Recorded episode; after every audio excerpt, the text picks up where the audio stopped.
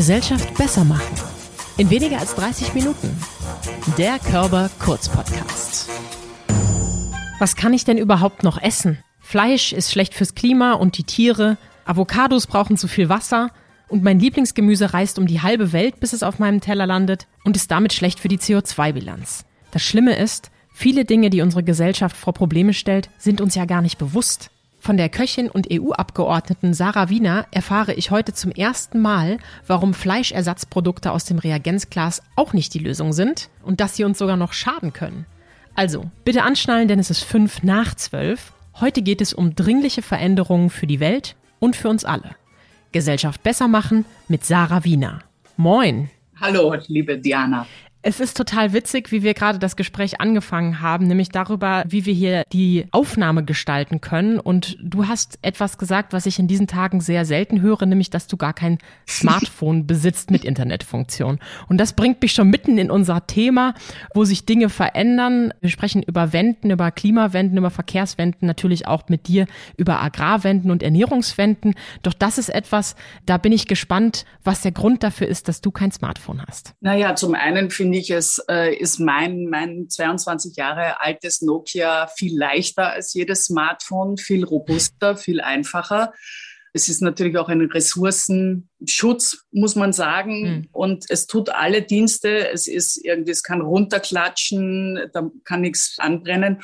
Und vor allen Dingen bin ich dann auch nicht permanent verfügbar und habe diese ganzen vielen Apps und bin permanent abgelenkt, irgendwen, irgendwelchen meistens sind es ja nicht wirklich hochgeistige Unterhaltungen zu folgen und dann äh, darüber zu scrollen oder wegzuwischen oder ich weiß gar nicht mal, wie man das da macht bei denen, sondern du willst was, ruf an, es gibt nicht mal eine Mailbox oder schick eine SMS, bitte kurz, weil ich muss jeden einzelnen Buchstaben einzeln eingehen und das, damit komme ich sehr gut zurecht, muss ich sagen. Finde ich ein richtig spannendes Thema und ist ja auch einfach ein Punkt der Nachhaltigkeit. Wie du es gerade gesagt hast, wenn ein Smartphone runterfällt, das ist mittlerweile hochsensibel, dann muss es, muss die Scheibe ersetzt werden, da müssen Teile ausgetauscht werden, dann ist es wahrscheinlich schnell kaputt. Es hat gefühlt auch eine kürzere Halbwertszeit als früher. Das belastet also wieder die Umwelt. Da haben wir schon eins der äh, Themen, die uns heute eben beschäftigen. Na, es gibt Was noch, wird, Entschuldigung, es ja? gibt noch einen wichtigen Punkt, warum ich auch kein Smartphone benutze. Das sind natürlich äh, die Daten, die irgendwo hinwandern, die niemand kontrollieren kann. Mhm. Also was da alles über dich gesammelt wird und welche Algorithmen da bei dir eingesetzt werden, das ist eben bei meinem kleinen alten Nokia alles nicht möglich. Und die Idee gefällt mir, dass ich eben nicht äh, hundertprozentig transparent bin, wobei das natürlich nicht stimmt, weil ich noch ein iPad besitze. Also, aber das schleppe ich halt nicht immer mit. Ja, und das ist ja genau die spannende Frage damit wollen wir uns auch heute beschäftigen. Was können wir als Einzelne denn überhaupt bewirken? Und ich sage immer, naja, meine Güte, ich bin sowieso irgendwie in diesem Internet vertreten. Ob ich da jetzt mein Handy mit Ortungsdiensten anhabe oder nicht, wen interessiert das? Das kann aber natürlich auch ein Trugschluss sein. Und du sagst jetzt, du hast jetzt die Möglichkeit als Einzelne sehr wohl zu entscheiden, den Algorithmen vielleicht zu entfliehen. Nicht die Werbung irgendwie aufs Handy ausgespielt zu bekommen, weil du vor zwei Tagen mit deinem Browser irgendwelche Klamotten gesucht hast. Ist da wirklich eine Möglichkeit da, dass wir als Einzelne etwas bewegen können? Was meinst du? In einem falschen System das Richtige zu tun, ist zwar schon mal ein guter Ansatz, aber das wird, äh, denke ich mal, im Großen und Ganzen wird das nicht reichen. Dennoch kann natürlich jeder Einzelne etwas tun. Du kannst dich diesen Social Medias verweigern. Natürlich, es gibt Suchmaschinen, die du vorgeschalten hast, wie ich beim iPad, ja, äh, die, die sich nicht tracken lassen. Du kannst Seiten anonym öffnen. Du kannst natürlich jedes Cookie ablehnen, was ich auch mache. Das ist halt, äh, dauert alles ein bisschen länger.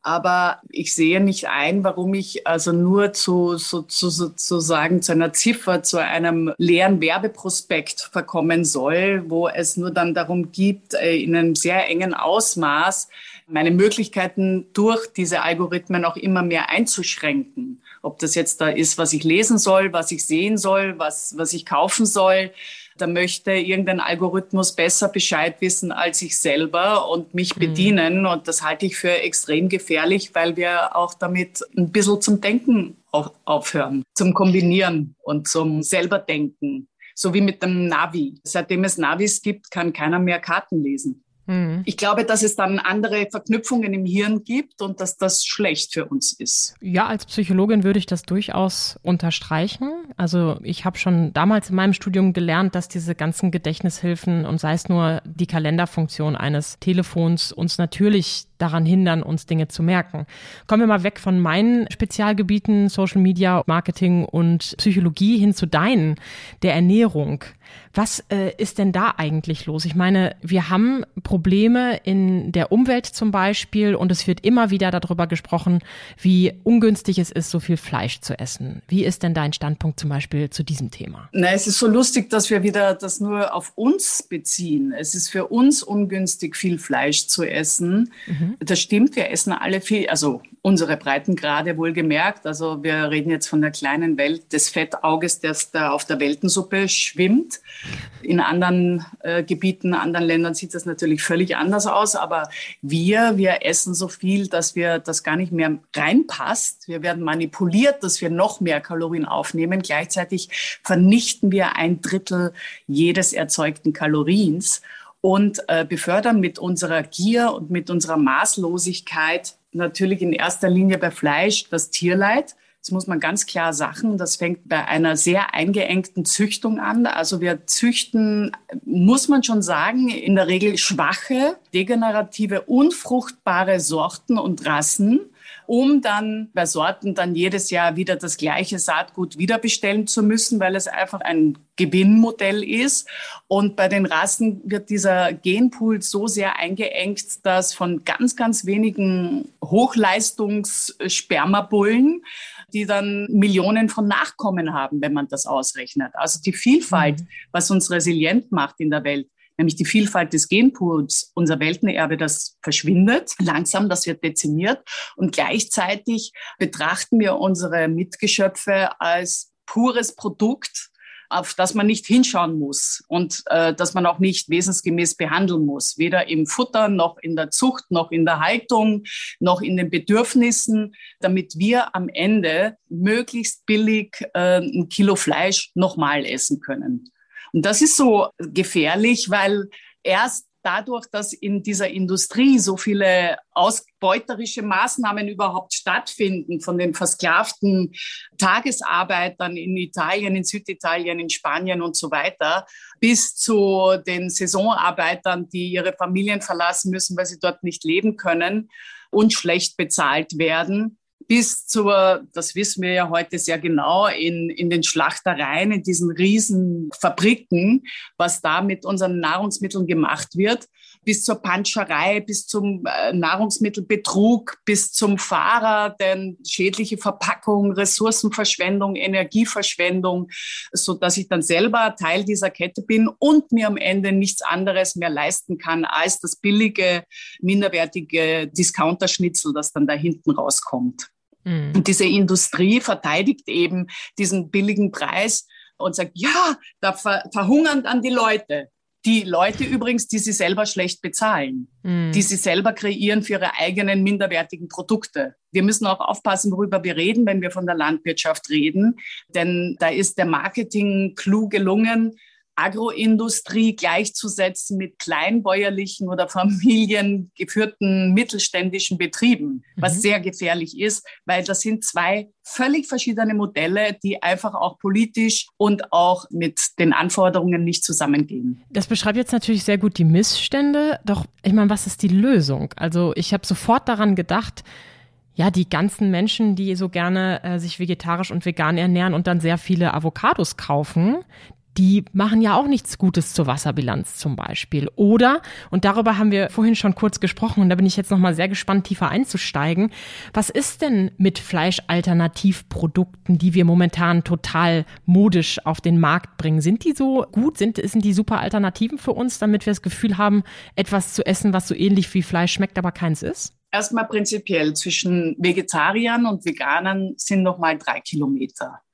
Okay. Vegetarier gibt es schon seit ewigen Zeiten und immer, auch in bestimmten Kulturen in Indien. Äh, die ernähren sich wunderbar seit 100 Jahren von frischen Obst, Gemüsen, Hülsefrüchten, äh, Wildpflanzen und so weiter. Jetzt gibt es aber eine Bewegung, die erwachsen ist, die sagt, ja, jegliches tierische Produkt oder Protein darf nicht benutzt, ob das jetzt Leder ist, ob das jetzt Honig ist oder ob das andere Nahrungsmittel sind, benutzt werden. Und im Prinzip sagt man dann nicht, was ja vernünftig wäre, ich will kein Fleisch essen, also esse ich kein Fleisch, sondern die reichhaltige Kammer, die mir die Natur dient von natürlichen Lebensmitteln, sondern gerade in unserem Breitengraden gibt es viele Menschen, die auf nichts verzichten wollen im Grunde genommen und denken, dass ein künstliches Surrogat, wie immer es auch nachgebaut ist, das gleiche wäre wie ein Stück Fleisch oder ein Liter Milch. Und das ist es eben nicht. Also zum einen verschlammt unser Geschmack und die Vielfalt geht verloren. Zum anderen ist es aber auch für mich, ja, als Köchin hochgefährlich, was da passiert, weil diese Kunstnahrungsmittel zum einen ja monopolisiert wieder übrigens von der gleichen Industrie hergestellt werden, die für die Massentierhaltung indirekt verantwortlich sind, aber auch vorgeben, etwas zu sein, was sie nicht sind. Denn einem Tier etwas Gutes zu tun heißt nicht, das Tier abzuschaffen. Einem Tier etwas Gutes zu tun heißt, das Leid abzuschaffen. Hm. Und dass wir jetzt zu viel Fleisch essen, zu viele Tiere haben, die vor allen Dingen auch desaströs gehalten werden, das ist das eine. Das ändert aber nichts daran, wenn ich dann von den gleichen Firmen dann hochverarbeitete, krankmachende, industrialisierte Produkte zu mir nehme, die ganz andere Schäden verursachen, nämlich eine Monopolisierung, wie gesagt, eine Verarmung des Geschmacks, aber auch eine unwahrscheinliche Ressourcenverbrauch, ja, an Energie für solche Bioreaktoren. Das kann man sich ja vorstellen. Braucht es ja erstmal immenses Baumaterial, immense Energie, um das herzustellen. Solche Muskelfasern, die brauchen 35 Grad. Dann braucht man natürlich, muss man das alles keimfrei halten. Also wie macht man das? Die ganzen Prototypen sind Antibiotika behandelt oder sie müssen das alles unter keimfrei machen, was extrem aufwendig wäre, wenn man wirklich sagt, das ist jetzt die Lösung für die Welt. Und zum anderen ist es ja auch noch so grauenhaft, dass diese Fleischfasern, diese Muskelfasern ja ein Nährstoffmedium brauchen. Und das ist heute noch Kälberfötenserum. Oh. Also da werden schwangeren Kühen der lebendige Fötus aus dem Leib geschnitten und ohne Betäubung das Blut abgepumpt, um dann als Nährstoffmedium, um assofreundliche Alternativen zu machen zu unserem Tierleid. Jetzt gibt es zwar Ansätze, dass man sagt, ach ja, das war bis jetzt so, wir machen das jetzt mit genmanipulierten Mikroorganismen, mit Pilzen, mit Algen. Aber wer möchte denn bitte genmanipulierte Mikroorganismen äh, als Nährstoffmedium haben, wenn wir die reichhaltige Natur vor unseren Türen haben?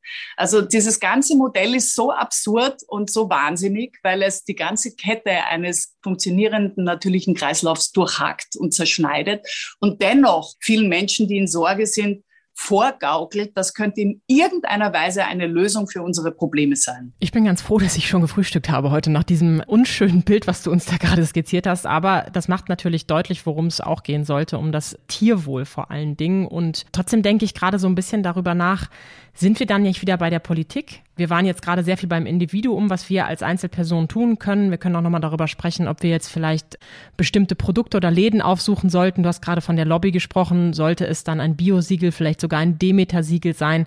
Oder ist es doch etwas, was die politische Regierung zu regulieren hat? Also wie ist das Verhältnis von der Einzelperson zur Politik, wo du dich ja jetzt auch schon seit 2019 umtreibst? Demeter-Siegel ist nie falsch, aus dem einfachen Grunde, weil es die härtesten Kontrollen und die Standards hat. Nur ein Beispiel, in einem konventionellen Nahrungsmittel aus dem Supermarkt kannst du bis zu 350 Zusatzstoffe haben. In einem Bioprodukt, also EU, werden das so ungefähr um die 54 sein und bei Demeter sind es 15.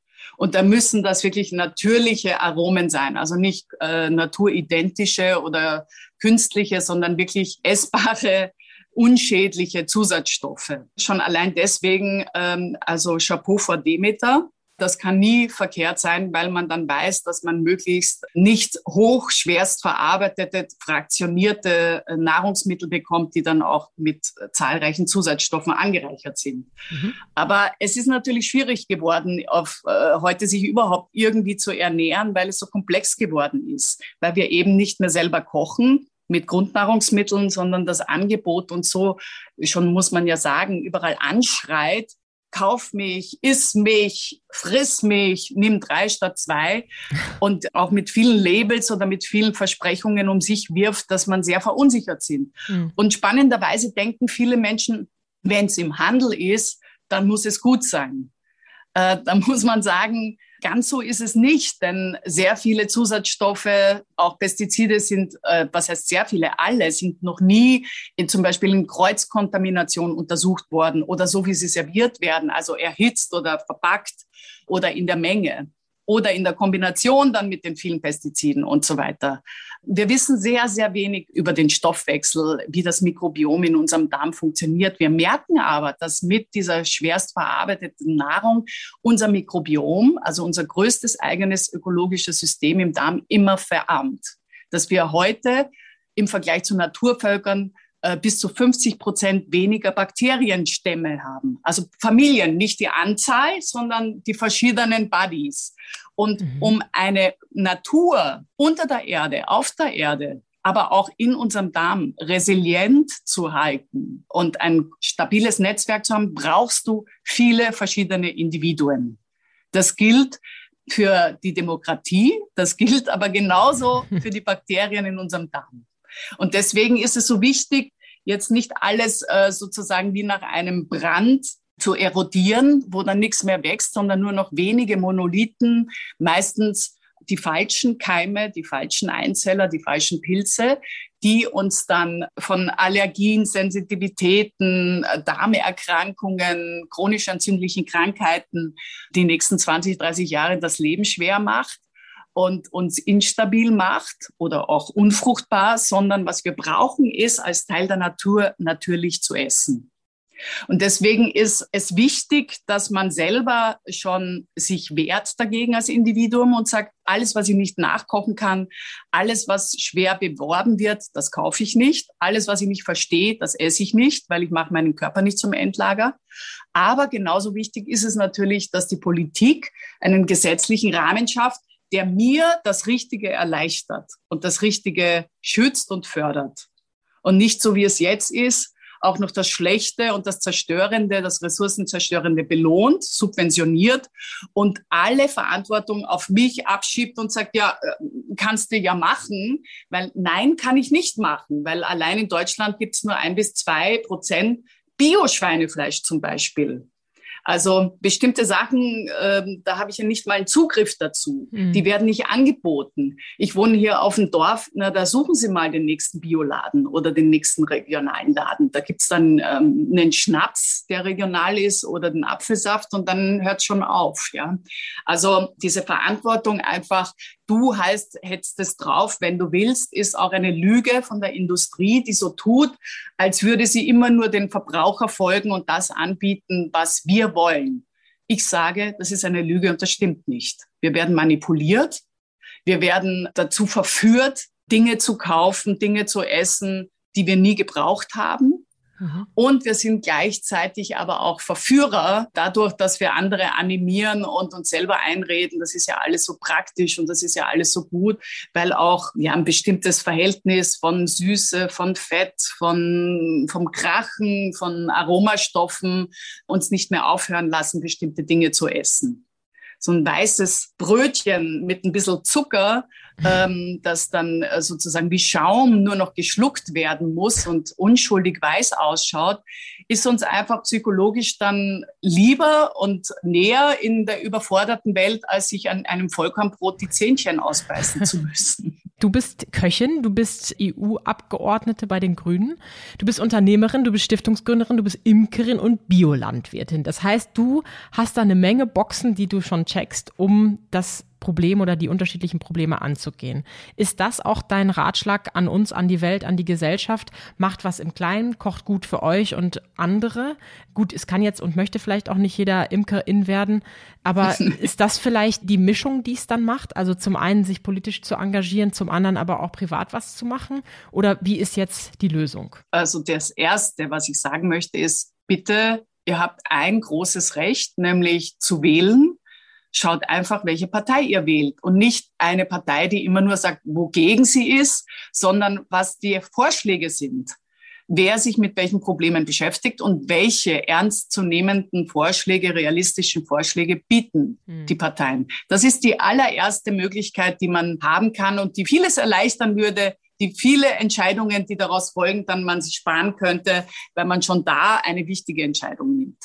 Zum anderen ist es aber so, dass man sagen muss, natürlich kann ich nicht über alles Bescheid wissen. Und wenn ich mich nicht für Ernährung wenn das nicht mein Thema ist, dann kann ich nicht erwarten, dass jetzt jemand nach seinem anstrengenden Tag und seiner großen Familie und seinem Frust mit Freunden da jetzt noch drei Stunden mit Ernährung und mit Studien verbringt, um da irgendwie überhaupt sich jeden Tag ernähren zu können, weil wir müssen ja essen. Mhm. Aber da würde ich dann sagen, ja, man kann ja auf vielfältige Weise die Welt besser machen. Und wenn es dafür ist, für die alte Nachbarin einkaufen zu gehen mhm. oder ihren eine Tasse Kakao vorbeizubringen. Ja, ich halte das für genauso wichtig, als ähm, gut frisch und ökologisch zu kochen. Mit Demetermilch dann. Ja, oder einen Kirschbaum anzubauen und, und andere aufzufordern, den mitzuernten und daraus Marmelade zusammenzumachen.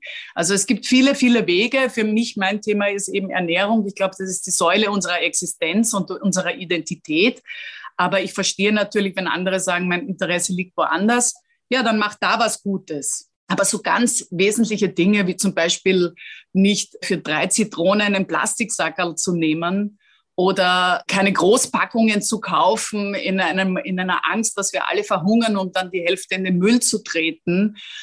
Wirklich mehr zu schauen, äh, dass es einem selber gut geht, also bessere kleine Unternehmer und Produzenten zu unterstützen, ob das jetzt mit einer Gürtelschnalle ist oder ob das bei Brötchen ist oder bei, ob das einer der letzten Metzger ist oder die Bauern, die selber Dirndlmarmelade machen, das kann ja jedem selber überlassen werden. Aber man muss sich klar machen, wenn man selber nicht diese Strukturen unterstützt, dann wird es sie bald nicht mehr geben. Mhm. Und das, was man heute für sich selber einfordert, Qualität, Vielfalt, Genuss, Schönheit, Ästhetik habe ich mir dann selber zerstört, weil ich gedacht habe, cleverle, ich für mich nochmal alles und für die anderen dann gar nichts mhm. und das Billigste. Du hast gerade von den Parteien noch gesprochen und da möchte ich nochmal auf was zu sprechen kommen. Ein kleiner Erfolg, den du jetzt gerade gefeiert hast, nämlich Farm to Fork. Kannst du dazu noch mal ein bisschen was erzählen und warum das schön ist, dass es doch noch geklappt hat? Ja, und ganz kurz, wenn Leute nicht so mit der Europapolitik zu tun haben, also Landwirtschaftspolitik wird in der EU äh, verhandelt. Mhm. Das ist der größte Posten an Subventionen geht in die Landwirtschaft durch die sogenannte GAP, gemeinsame europäische Agrarpolitik. Ein anderes Thema, ein gruseliges Thema, weil da mischen sehr, sehr viele Leute mit, mhm. sehr lange. Hat die Kommission jetzt äh, zum ersten Mal eine Strategie vorgestellt, from farm to fork, also von der Ursprungserzeugung bis zum Teller, um diese nachhaltiger und gesünder zu machen. Und da zum ersten Mal wurde nicht nur die Landwirtschaft in den Fokus genommen, sondern auch die hm, Etikettierung, die Emissionen, bestimmte gesunde Diäten, der Handel, Wettbewerbsgleichnis, äh, aber auch Massentierhaltung und, und, und. Also sehr, sehr komplex. Das haben wir jetzt, also das Parlament, das Europäische, seine Position verhandelt über ein Jahr. Und da war ich für die Europäische Grüne Fraktion sozusagen der, die, habe das verhandelt für die Europäischen Grünen im Umweltausschuss. Äh, da schickt immer jeder von jeder Fraktion einen hin und die verhandeln dann miteinander, um es mal so salopp zu sagen. Und das ist vorgestern abgestimmt worden, ob wir jetzt äh, einen, äh, wirklich einen zukunftsweisende Strategie annehmen, aus der dann in den nächsten zwei, drei Jahren Gesetze folgen sollen. Ganz tolle Sachen zum Beispiel 50 Prozent Pestizidreduktion, 50 Prozent Antibiotikareduktion in der Massentierhaltung, ganz wichtig, weil das ist äh, die neue Bedrohung durch multiresistente Keime, aber auch Nährstoffverluste einzudämmen oder eben die Möglichkeit, Mehrwertsteuer auf gesunde Produkte, also gesunde, frische Lebensmittel zu erlassen und auf besonders ungesunde zu erhöhen, dass die Mitgliedstaaten da die Chancen erhalten. Also ich finde, da sind ganz, ganz viele tolle Sachen drin. Und was wirklich schockierend war nach diesen ein Jahr Verhandlungen, dass die Rechtsradikalen mit den Konservativen, also der CDU, der ÖVP, eben mit der AfD und der FPÖ gegen die großen verbindlichen Ziele gestimmt hat. Ich finde das so irritierend, dass man so verblendet ist, keine eigenen Lösungsvorschläge hat, er anerkennt, dass man Probleme hat, aber wenn man sie dann angehen möchte, am Ende mit Nein stimmt und diese ganze Strategie und diese ganze zukunftshoffnungsmachende Ideen dann mit einem Strich dagegen ist und dann noch Änderungsanträge einbringt, die auf dem Mist von Copacojega, also von Agrarlobbyisten, äh, gewachsen sind, was sie dann gemacht haben, wenn man das rüberlegt. Copacojega ist der europäische Bauernverband, der von Anfang an gegen die Farm to Fork war, von Anfang an zum Beispiel auch gegen Lebensmittelverschwendungsreduktion. Das muss man sich mal vorstellen. Und natürlich gegen jegliche verbindliche Ziele. Und das haben dann die Konservativen eins zu eins übernommen schockierend. Ich finde, das muss man wissen wenn man sich damit beschäftigt und man sollte dann seine eigenen Abgeordneten mal da ein bisschen die Daumenschrauben anlegen und sagen, na gut, wenn ihr das alles nicht wollt, was ist denn eure Lösung? Bitte wenden. Das ist vor allen Dingen eine mögliche Lösung, um aus vielen von diesen ja eher schon Sackgassen rauszukommen. Du hast es vorhin gesagt, wenn wir jetzt nicht handeln, dann haben wir vielleicht später manche Strukturen nicht mehr. Und bitte wenden ist auch das Motto von den Hamburger Horizonten, wo du bei uns im Panel sitzen wirst und weiter über genau diese Themen diskutieren wirst. Es ist ein offener Austausch mit wissenschaftlichen Beiträgen, mit politischen Beiträgen und ich möchte euch alle, die gerade zuhören, einladen, gerne dabei zu sein und für die jetzt noch ein paar Inspirationen brauchen, was kulinarische Abenteuer der Sarah Wiener angeht, findet unter genau diesem TV-Format unter anderem über die Webseite sarah-wiener.eu, die ihr in den Shownotes findet, weitere Inspirationen. Ganz lieben Dank für deine Arbeit und heute deine Ausführungen und Einblicke in deine Arbeit. Sarah Wiener. Vielen Dank, liebe Diana.